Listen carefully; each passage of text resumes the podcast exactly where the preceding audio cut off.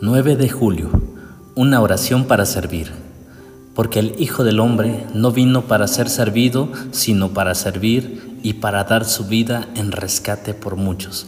Marcos capítulo 10, verso 45. Oh Señor, qué oportunidad maravillosa has desplegado delante de mí. Una oportunidad para marcar una diferencia para ti en un mundo desesperadamente sufriente. Ayúdame a ver las necesidades que tú quieres que vea, a reaccionar en una manera que te honre y a bendecir a otros por medio de servirlos alegremente con expresiones prácticas de tu amor.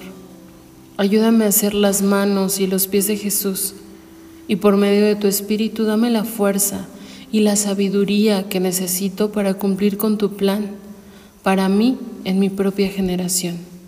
Te lo pido en el nombre de Jesús. Amen.